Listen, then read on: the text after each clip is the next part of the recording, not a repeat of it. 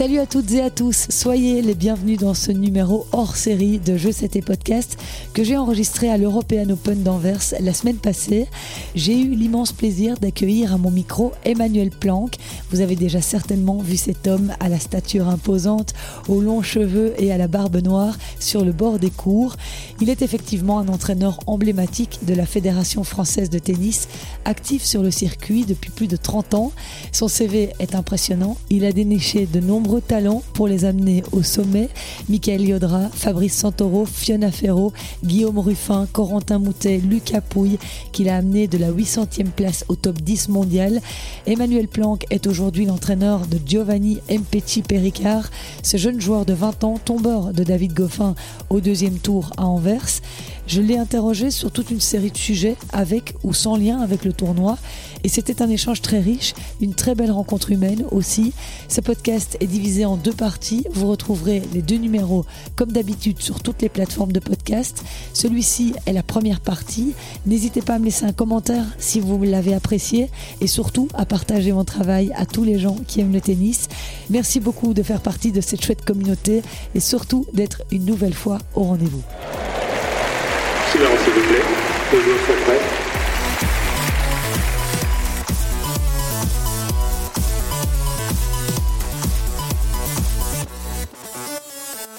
Et avant de vous laisser découvrir cette interview en compagnie d'Emmanuel Planck, je tenais juste à vous préciser que euh, ce podcast a été enregistré la veille de l'élimination de David Goffin par Giovanni Mpecci Pericard pendant l'European Open. Donc le jeune joueur français ne s'était pas encore qualifié pour son premier quart de finale sur le circuit ATP où il a mené la vie difficile à Bublik puisque Alexander Bublik, le vainqueur du tournoi, a lâché un set de toute la semaine et c'était contre Mpecci Pericard.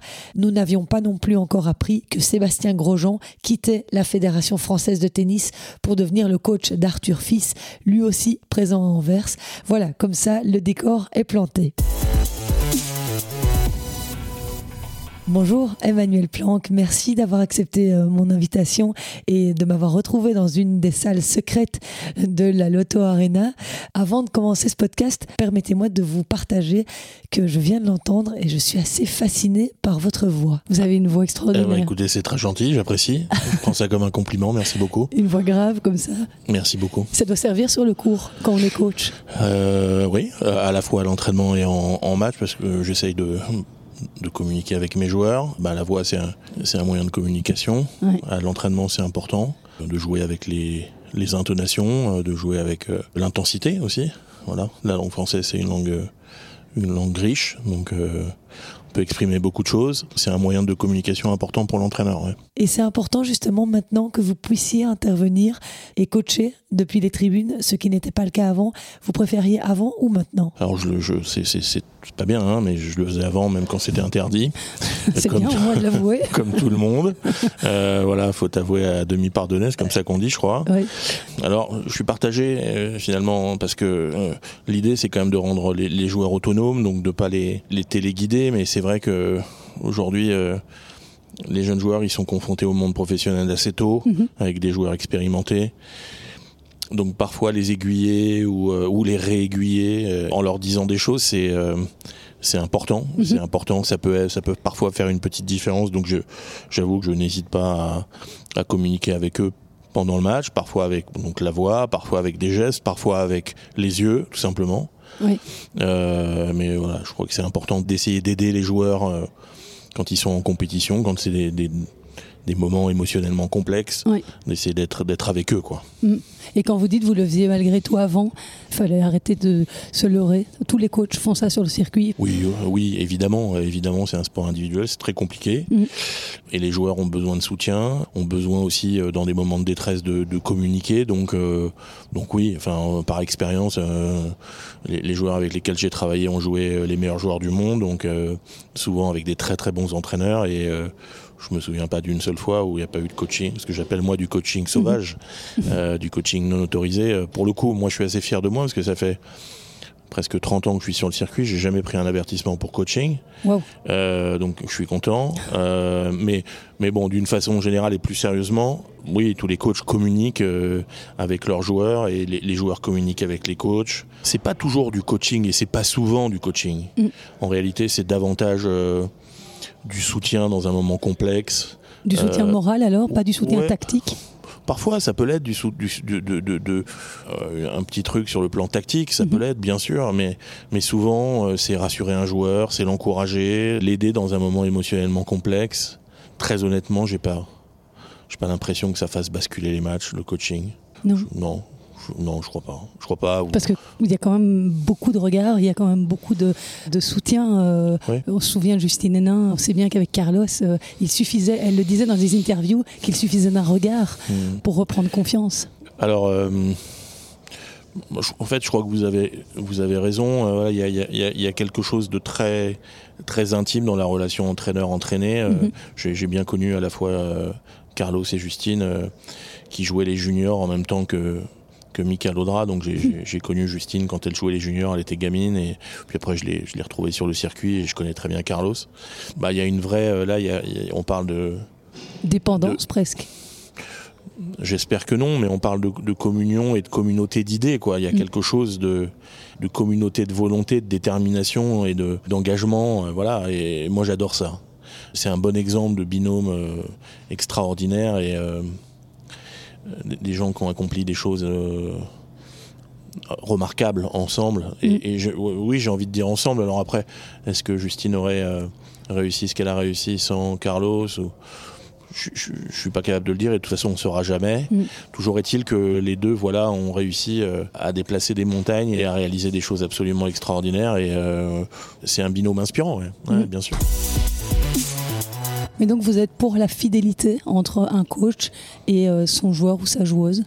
Je sais pas, je, je- par expérience, j'ai souvent eu la chance de travailler longtemps avec les joueurs. Euh, Rappelez-nous combien de temps vous avez euh, travaillé, plus ou moins. euh, Alors Mika Laudra, je l'ai entraîné très longtemps parce que j'ai commencé à l'entraîner alors qu'il était tout petit. Enfin, il avait, il avait 14 ans. Mhm. Donc euh, on, a, on a arrêté en, en 2004. Euh, euh, il y a eu une, une ou deux coupures, mais on a travaillé qu- quasiment 10 ans ensemble. J'avais pas Donc, réussi à faire le euh, calcul, je vous avoue. on a- on- je l'ai vu gagner son premier futur, son premier challenger, son premier Grand Prix, euh, son premier Grand Chelem en double, sa première sélection en Coupe Davis. C'est la même chose avec Lucas. euh, C'est lui le premier futur, le premier ch- le challenger. Non, il n'avait pas gagné.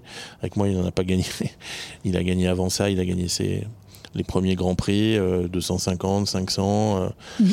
la Coupe Davis. Donc j'aime bien quand les histoires s'inscrivent dans, comme ça dans le temps parce qu'en fait on, on apprend à se connaître. Mhm. Et quand je dis qu'on apprend à se connaître, c'est quelque chose de réciproque. C'est-à-dire que euh, moi, j'apprends beaucoup des athlètes avec lesquels je travaille. Mhm. Et finalement, euh, eux aussi ont l'impression parfois que j'apporte quelque chose. Mais en fait, c'est réciproque. Moi, ils me nourrissent, ils m'apprennent énormément de choses, euh, ils me font énormément réfléchir. Donc, pour ça, il faut du temps dans la formation, puisque c'est ce que je fais depuis euh, 30 ans de la formation. Mhm. Je crois, je crois à ces notions de temps. Je crois, voilà, je crois au temps long. On peut pas former un joueur euh, comme ça sur des très courtes périodes, c'est impossible, quoi. Je- Oui. Enfin, c'est mon sentiment à moi. Oui, je, je vous posais cette question-là parce que le débat revient souvent.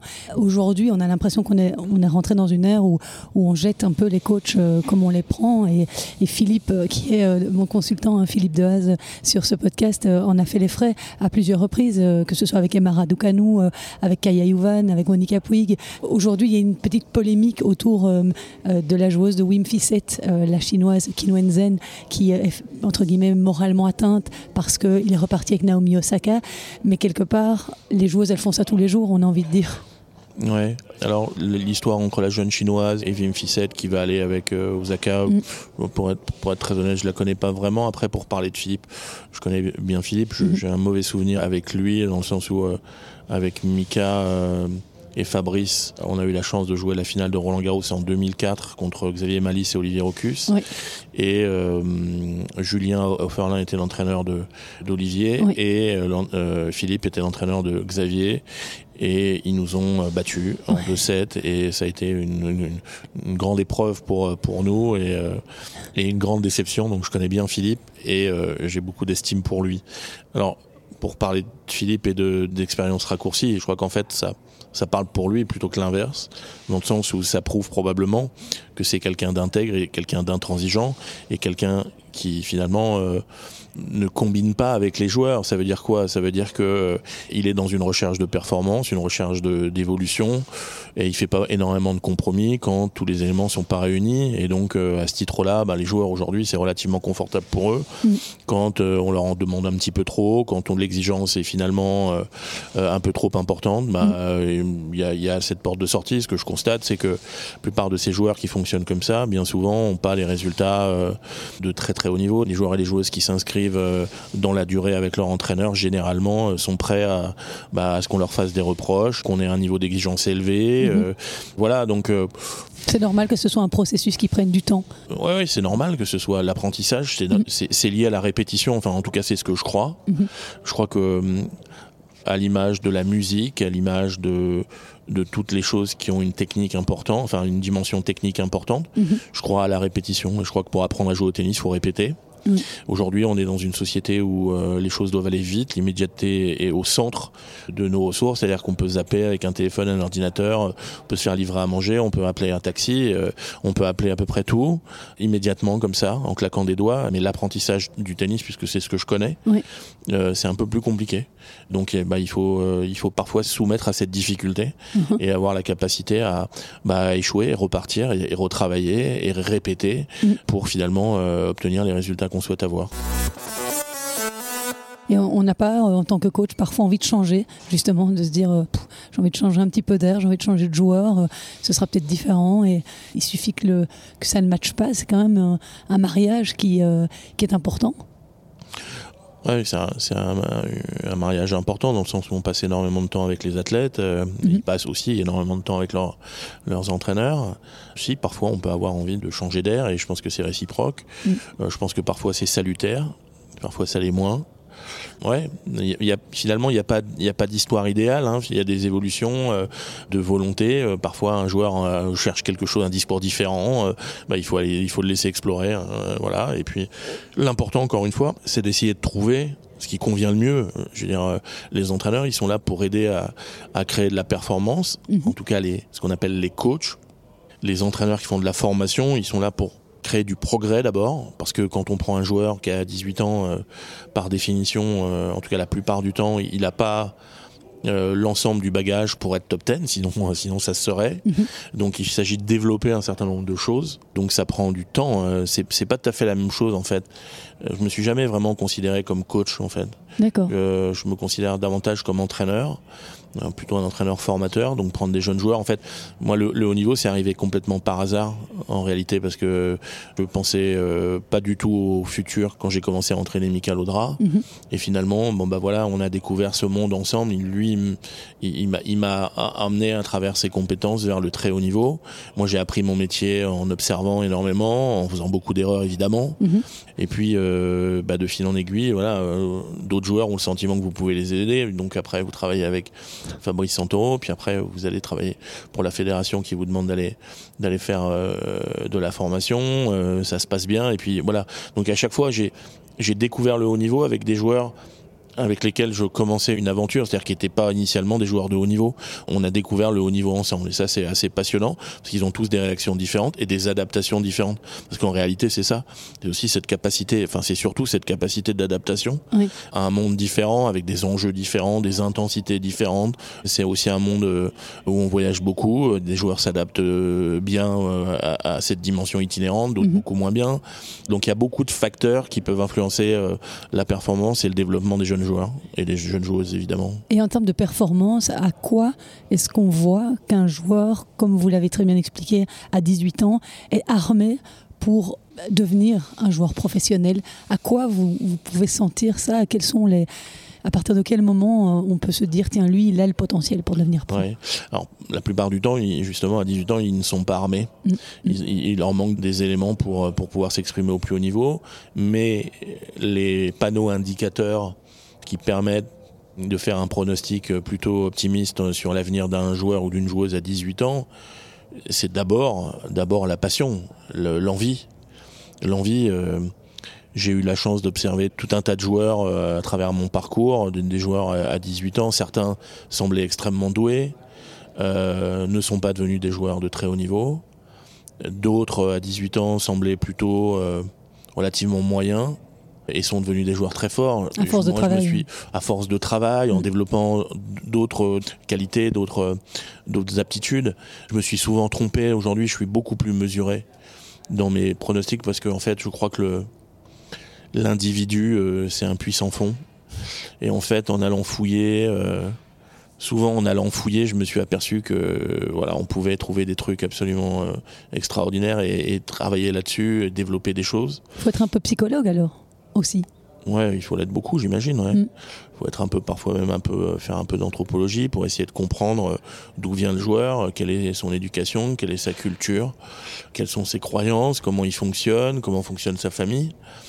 Puis il y a aussi, euh, et, ça personne pourra le nier, alors aujourd'hui avec les neurosciences on essaye de, on essaye d'avoir des informations euh, scientifiques sur euh, le gène de la performance ou des aptitudes biologiques à la performance. Je ne sais pas si un jour on va pouvoir cartographier ça, mais, mais en tout cas, je crois que qu'un gamin de 18 ans qui est passionné par ce jeu, qui a évidemment euh, la volonté de travailler à un niveau euh, convenable, euh, je crois que rien n'est interdit quoi. Et ça veut dire qu'il faut pas avoir que le talent. Ah non non non, non je crois qu'il je crois que c'est Georges Brassens qui disait le talent sans travail n'est qu'une vilaine manie. Moi, je crois qu'il avait raison. Hein. En tout cas, moi, quand j'essaie de jouer de la guitare, si j'arrête de jouer pendant trois mois, je, je, repars à zéro à chaque fois. Donc, non, je crois aux vertus, je crois aux vertus du, du travail, de, de, la passion, euh, de l'engagement et d'une notion relativement importante, c'est la permanence du travail. C'est-à-dire que un jour, j'ai eu la chance de discuter de ça avec euh, Federer à, à Dubaï, en lui posant une question comme ça assez simple, en lui demandant comment il était année après année, toujours aussi passionné. On était à Dubaï un matin, où on savait qu'on allait faire une longue séance. Oui, parce que vous alliez vous entraîner là avec, Lucas Pouille. Hein. Avec Lucas, ouais, mm. on a eu la chance de partager euh, de nombreuses séances d'entraînement avec, euh, avec Rodge. Et il m'a dit, écoute, quand j'étais gamin, que j'avais 18 ans, quand je perdais, j'étais complètement effondré. Mon entourage était effondré aussi, mon entraîneur déçu, voilà. Quand je gagnais, j'étais euphorique. On me flattait, mon entourage me flattait, tout le monde était content, mon entraîneur était content. Et en fait, je me suis aperçu euh, finalement avec les années que je mettais beaucoup trop d'émotions dans mon travail et que mon travail était toujours impacté par des émotions. J'ai gagné euh, j'en fais un peu moins parce que je suis content de moi. J'ai perdu, je suis déprimé, j'en fais un peu de moins, un peu moins parce que je suis, je suis déprimé. Donc quand, quand il gagnait, il était euphorique, il en faisait un peu moins. Parce que, voilà, le coq, hein, les garçons, on est parfois un peu comme ça. Non. Et, un peu. et puis, et puis euh, quand je perds, voilà, je suis déprimé, quoi. Donc le fait de mettre un peu, un, peu moins d'émotion dans le travail, de faire quotidiennement ce qu'on a à faire, un peu dénué d'émotion, euh, indépendamment du nombre de matchs que vous avez gagné avant ou perdu avant je pense que ça donne un peu de stabilité et, ça crée du progrès aussi. il vous a expliqué, Roger, comment on met de côté les émotions Parce que c'est pratiquement impossible, ça. Bah, on est, on est comme on est et, les émotions sont tellement euh, imprégnées. Euh, Alors attention, euh, mettre, mettre, mettre les, les, émotions de côté, mm. c'est pas les bafouer, les renier et se dire que que euh, elle n'existe pas. C'est pas du tout ça l'idée. L'idée, évidemment, puisqu'on est des, êtres vivants, mm. on est soumis justement à nos émotions. là, on parle de chimie, mm. mais mais agir dans un environnement émotionnel. Euh, quel qu'il soit, qu'il soit complexe parce qu'on est un peu déprimé euh, ou positif parce qu'on a gagné. donc quand je dis mettre ça de côté, c'est se mettre au travail en ayant en tête et le seul objectif c'est d'essayer de faire de son mieux et de travailler euh, du mieux possible indépendamment de, ce qu'on vit quoi mais sur le circuit c'est important parce que les, joueurs ils jouent allez, 25 27 30 tournois pour certains mhm. et vous les gagnez pas tous vous, vous perdez souvent et donc euh, il y, a, beaucoup de déceptions donc euh, rester fidèle à ses objectifs à son travail donc avec ces notions de permanence du travail mhm. je pense que c'est c'est une forme de, capacité à mettre les, émotions à distance pour s'immerger dans le travail qu'on a à faire. En aucun cas, euh, ce sera de dire qu'on travaille sans, émotion. On travaille avec de l'émotion, mais on arrive à finalement à les mettre de côté pour rester les idées claires et rester précis sur ce qu'on a à faire. Je crois que c'est important. Je crois que c'est important. Un peu comme euh, finalement quelqu'un qui va travailler et qui est capable de, en fermant la porte de son bureau, passer complètement à autre chose pour profiter de sa vie de famille et ne pas se laisser anéantir par les Je crois sentiments. que c'est un très bon exemple ce que vous venez de dire. Et, et finalement, en rebondissant euh, et en, en revenant vers Roger, euh, je pense que c'est quelqu'un comme ça. C'est quelqu'un qui finalement euh, a un peu de recul. Le fait d'avoir probablement quatre enfants, le fait d'avoir perdu un entraîneur, Peter Carter, quand il était jeune. Mhm. C'est des douleurs et, et des joies euh, qui permettent de relativiser et de mettre la vie au centre du dispositif. quoi. C'est pas la vie professionnelle. La vie professionnelle est quelque chose qui fait partie du dispositif. Mm. Ça fait partie de la vie, mais ce n'est pas la vie. Voilà. Et je pense que c'est aussi important, même pour les jeunes joueurs, de comprendre ça, de garder les bonnes distances avec euh, la victoire et la défaite, parce que sinon c'est invivable. C'est-à-dire que si on remet tout, tout en question à chaque fois qu'on perd et qu'on commence à, à s'envoler à chaque fois qu'on gagne, c'est invivable. Et je crois pas que ce soit la solution. Après, il y a l'aspect économique qui joue énormément également quand on voit ce qu'il faut faire pour euh, commencer à vivre du tennis. Et donc, forcément, à un moment donné, on est presque obligé de gagner pour espérer rester dans, dans la vie qu'on a envie de mener. Donc, il y a ça qui rentre en ligne de compte aussi. Alors, non, non, mais c'est probablement vrai. Alors moi, j'y suis peu confronté puisque j'ai la chance de travailler avec des athlètes qui sont pris en charge par la fédération, donc qui ont qui n'ont pas de, de contingence financière, parce que la fédération fait énormément d'efforts pour les joueurs français, donc en finançant euh, les entraîneurs, euh, en finançant énormément de choses. Mais j'ai le sentiment, malgré tout, aujourd'hui, en regardant autour de moi, que avec l'augmentation des prize money dans les challengers, Mhm. avec euh, la possibilité de jouer en match par équipe. Aujourd'hui, quand on voit tous les joueurs de Challenger, ils jouent en match par équipe en France, ils jouent en match par équipe en Belgique, ils jouent en match par équipe en Italie, certains bien plus loin, parce que maintenant il y a des matchs par équipe en Inde en décembre. Donc les joueurs arrivent à avoir un- finalement des revenus euh, suffisamment euh, euh, importants Mhm. pour pouvoir euh, dépenser ce qu'ils ont à dépenser à l'année, sans bien entendu avoir d'entraîneur à plein temps et de faire voyager. Donc en fait, avec les progrès, souvent, vous améliorez vos conditions de- d'encadrement. en fait, c'est c'est ça, la, ça. pour la grande injustice, pour moi, elle est là. Mhm. C'est-à-dire qu'entre un entraîneur, entre un joueur qui, qui a un entraîneur à, à temps plein, euh, 365 jours par an, euh, qui voyage 40 semaines, voilà, qui est tout- tous les jours là à l'entraînement, et un joueur qui doit saigner pour, euh, pour pouvoir trouver un entraîneur et qui en profite qu'une dizaine de semaines par an, je trouve qu'il y a une grande injustice là. Mhm. Euh, et voilà. Par contre, je crois pas qu'aujourd'hui les, les aspects financiers empêchent les joueurs de voyager en futur ou en challenger. Par contre, ils- ça les empêche de se professionnaliser et donc professionnaliser dit progrès. C'est-à-dire que quand tu t'entraînes mieux, que tu, tu, tu te retrouves avec un préparateur physique qui te fait bien travailler, euh, euh, que tu as la possibilité justement d'avoir un encadrement de qualité, Mhm. bah, tu franchis les étapes plus rapidement. Et évidemment, quand tu pas ces moyens-là, eh ben, ça ralentit la progression et à un moment donné, tu peux rester un peu plus longtemps en futur ou rester un peu plus longtemps en challenger et finalement euh, ne, ne jamais t'en sortir. Donc je crois que s'il y a une grande injustice, elle est là, dans, dans les, les différentes euh, conditions d'encadrement des, des joueurs et des joueuses. Il y a euh, des joueurs que vous encadrez depuis peu. C'est la jeune génération française. J'ai lu qu'il y a quelques temps, vous aviez pris le trio Lucas Vanesh, Arthur Fils et euh, Giovanni. Giovanni euh. Il y a quelques, il y avait, il y a deux ans, je pense. Et puis j'ai arrêté avec euh, Fiona, oui.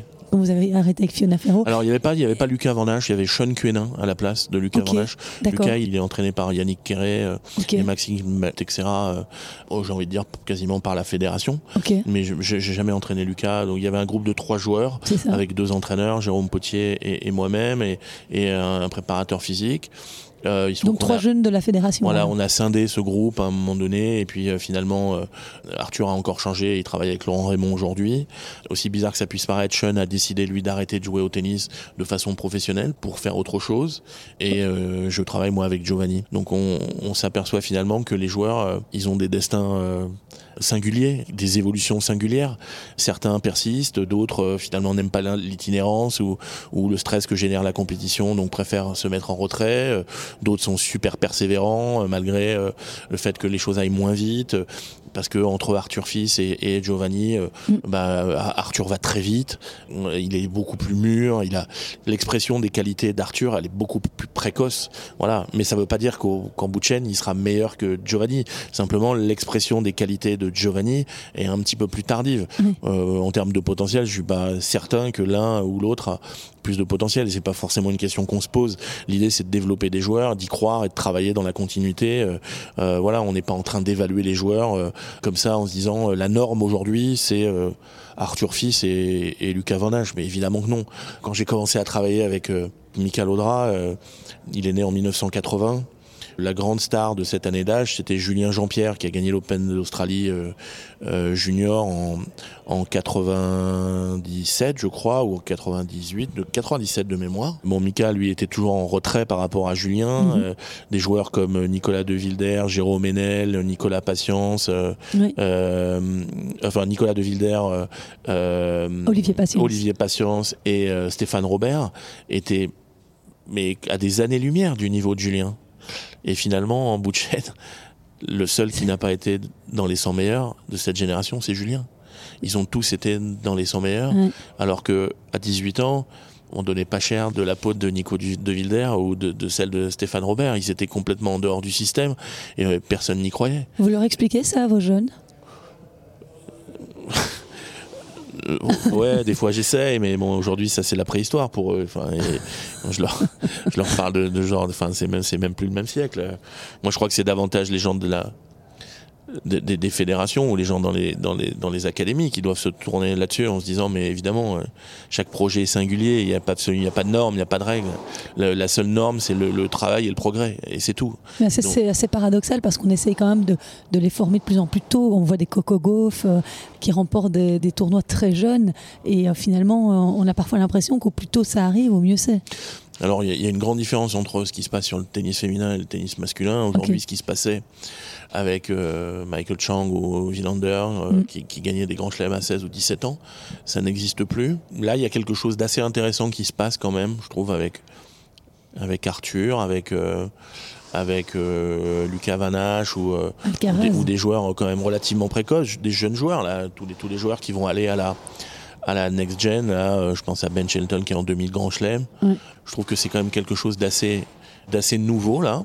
Il n'y avait plus ça depuis quelques années, avec des joueurs très précoces. Chez les filles, bon, euh, euh, on sait que c'est euh, la maturité physique peut arriver un petit peu plus tôt. Donc Coco, elle est, elle est extrêmement forte sur le plan physique. Donc elle a aucune aucune euh, difficulté à rivaliser sur des formats courts. Donc sur des matchs au meilleur des 3 sets, euh, Ouais. euh, elle a pas de problème. Et, mais ce qui est intéressant, c'est de voir que des jeunes joueurs là arrivent et arrivent sur des grands chelems.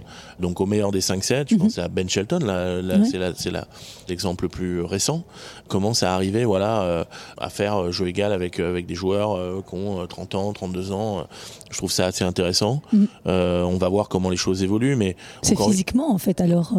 Ouais, il y a- il y, a deux aspects. Je pense qu'il y a quand même un aspect physique, ouais, de résistance à l'effort. Mhm. Et après, il y, a une- il y, a, y a quelque chose de l'ordre de la dimension mentale, de la gestion émotionnelle d'un grand chelem. Un grand chelem, c'est euh, pour aller au bout, hein, c'est 7 matchs, euh, 15 jours, au meilleur des 5. il y a encore une fois une résistance au stress, une résistance à la, à- aux émotions, euh, parce que euh, évidemment, quand on est vulnérable aux émotions, on est fatigable.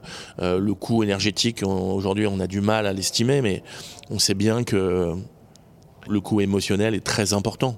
Le, le maître absolu euh, aujourd'hui, c'est Djokovic qui nous montre, euh, voilà, euh, une capacité à enchaîner comme ça, euh, semaine après semaine, ou, ou match euh, euh, extrêmement compliqué euh, physiquement. euh, il se relève, il repart, euh, il reste précis, il reste, il reste dense.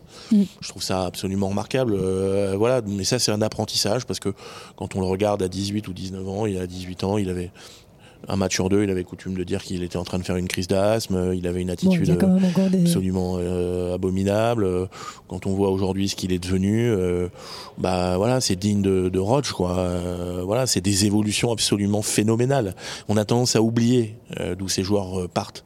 On les voit euh, aujourd'hui, on est dans le présent, on les voit gagner des grands chelems, Oui. mais il faut revenir 10 ou 15 ans en arrière, quand il commençait le circuit. Voilà, il avait une, il était odieux, quoi. Ouais. Et il était odieux, euh, il simulait les blessures, il truquait, euh, voilà. Mais Et il digne de Roger, là, euh, je trouve qu'il y a quand même une dimension entre un Roger et son attitude sur un terrain. Il y a quand même une différence entre les deux. Enfin, Roger est beaucoup plus honnête, beaucoup plus intègre. Je- Non, vous ne partagez pas cette opinion-là? Bon, enfin moi je suis un, je suis un, un fidèle euh, supporter de Rodge et pour moi ça restera ah, vous êtes au bon endroit, la référence absolue. Donc pas envie de, de comparer, mais j'ai Mm. pas du tout envie de sous-estimer euh, l'évolution de, de Novak Bien et de ce qu'il est devenu et son niveau de performance. J'ai pas envie de parler de son honnêteté parce que je suis pas suffisamment près de lui pour savoir euh, quelles sont ses valeurs et voilà. Ce que je constate, c'est que c'est pas la même culture. Il est serbe, il a probablement vécu des choses différentes. Mm. La façon dont on l'a traité récemment euh, dans la période Covid, Mhm. euh, moi, m'a semblé injuste. Je trouve qu'il a, un- il a un traitement différent. Euh, après, il est probablement euh, et il est certainement moins élégant sur le court que Rodge. Il n'y a pas de débat. Il Ouais. n'y a pas de débat, mais en même temps, euh, vous donnez une raquette à Robert Redford et, et, et une technique absolument euh, magique, et ben voilà, vous avez Roger quoi. hein. Donc, euh, donc. euh, Oui, mais c'est l'élégance aussi dans l'attitude. c'est la grâce, ouais, c'est la grâce. voilà, c'est de ne pas balancer des raquettes, c'est de ne pas. Enfin, Rodge l'a fait au début, on est d'accord. Ouais, il, a, il a épuisé. En fait, il a épuisé son son son compteur de raquettes quand il était jeune. Il en cassait beaucoup, beaucoup, beaucoup. Donc après, il a décidé de ralentir. Non, c'est deux tempéraments différents. C'est probablement deux conceptions du sport différentes, deux personnalités différentes. Quand, je regarde Novak, j'ai l'impression que c'est euh, c'est un communiste qui se bat contre l'Occident. Il a l'impression que tout le monde, il est un peu parano. Il a l'impression que tout le monde lui veut du mal. Mais ça lui donne une force absolument incroyable. Et euh, il va aller, il va aller chercher tous les records. Et peut-être qu'à la fin de sa carrière, quand il aura rangé les raquettes, il sera encore en colère et euh, il essaiera de prouver quelque chose à quelqu'un. Euh, Oui, c'est ça. C'est vraiment une colère qu'on sent intrinsèquement chez, euh, Ouais, chez lui. ouais, mais je crois qu'il est comme ça. hein. Mm. Moi, j'ai des souvenirs d'entraînement avec Lucas euh, à Wimbledon notamment, où, euh, très, enfin, très honnêtement, il s'est comporté comme euh, c'était épouvantable. C'était, c'était épouvantable. Et il y avait Boris Becker. J'ai discuté avec lui euh, quelques jours après. Et il m'a dit ouais, mais c'est un champion. Et je crois qu'il a raison. C'est un champion. Alors est-ce qu'on, est-ce qu'on doit accepter ça? Est-ce qu'on doit est-ce que l'excès fait partie de la personnalité du champion Euh, Est-ce qu'il y a un cadre euh, quand on est un champion qu'on doit respecter? Euh, je sais pas à moi de le dire, mais force est de constater qu'il est en colère contre quelque chose, qu'il se bat contre quelque chose, des, des forces obscures qui lui donnent de la force. Mm. On a l'impression voilà qu'il se bat contre euh, tous les gens qui lui en veulent. Voilà, je trouve. Je trouve Rafa beaucoup plus en paix par rapport à ça, beaucoup plus simple dans son évolution. Enfin, je parle sur le cours, euh, euh, quand on le voit gagner des tournois du Grand Chelem, Oui. voilà, on voit un sportif, on voit pas un type qui est en colère et qui en veut à la terre entière, quoi. Oui. Je pense que Rodge aussi a sa part d'ombre, euh, comme chacun d'entre nous finalement. Voilà. Mm. Euh, après, celui qui me semblerait le, plus normal finalement, c'est Rafa, peut-être. Et Eh bien voilà, c'est ici que se termine la première partie de ce numéro hors série consacré à Emmanuel Planck. Vous trouverez la deuxième partie sur toutes les mêmes plateformes de podcast. Merci d'avoir été à l'écoute. À très bientôt. Ciao.